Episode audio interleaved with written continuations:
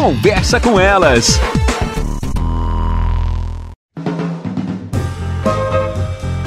Olá, eu sou Cristiane Finger, jornalista. Ana Paula Lundegren, psicóloga. Estamos começando mais um Conversa com Elas. O que, que a gente vê muito as pessoas cada vez mais humanizando os seus pets, seus cachorros, os seus gatos, uma humanização Excessiva. excessiva. Então, né, tem a, a a recreação, tem a roupinha, tem o top, o laço. Até que ponto essa humanização dos pets é bom pro cachorro, pro pet e pra pessoa? Sabe, Cris, que eu acho que os pets, eles têm um lugar na vida da gente que é um lugar que só os bichinhos têm mesmo, que é de um bicho de estimação, certo? Eu, eu acho que existe atualmente um culto ao exagero, assim, em relação a essa questão dos bichinhos.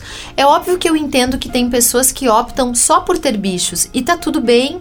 Eu acho que cada um sabe de si, a gente sempre fala aqui na rádio, nos programas, cada um leva a vida do jeito que quer levar, ninguém tem nada a ver com isso. Mas quando isso se torna um fenômeno a ponto de nós termos escola é, de recreação, casa que vende isso, casa que vende aquilo, comida especial para cachorro, bolo fit para cachorro.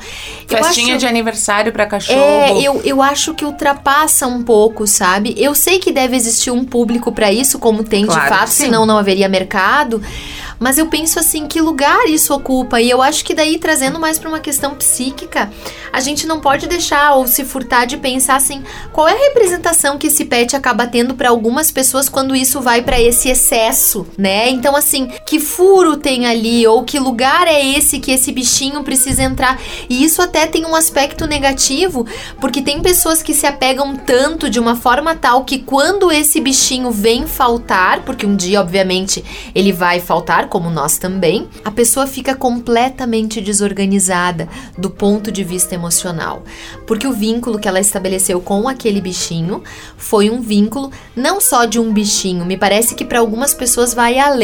A gente percebe um cuidado e tem muito isso. A gente vê muita gente, por exemplo, é um exemplo, né? De pessoas que muitas vezes não têm filhos e vão ter um bichinho. Uma coisa não substitui, muito menos exclui a outra, veja bem. Mas há que se ter um entendimento assim e uma clareza de que o lugar de um bichinho é um lugar de um bichinho e o lugar de uma E o pessoa é o lugar de um humano. é de uma pessoa e são coisas diferentes, são mundos diferentes.